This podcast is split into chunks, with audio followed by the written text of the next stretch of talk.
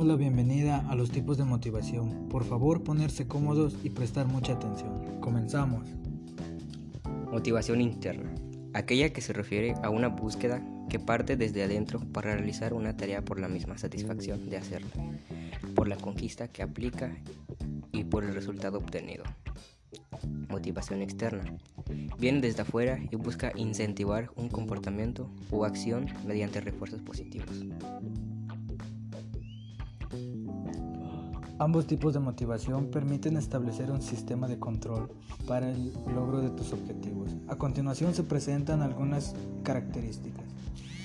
Poseen alta motivación interna, creen en el progreso personal con base en el trabajo, realizan trabajos extracurriculares y tienen,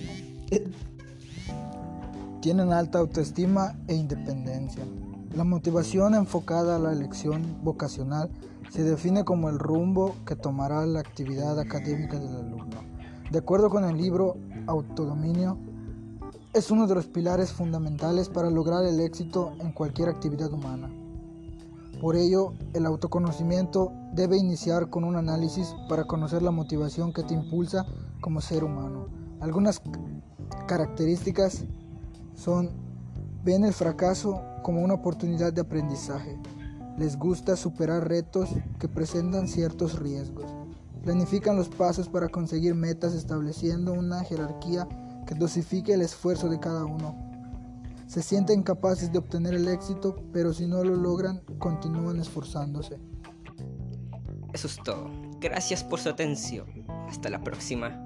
Adiós.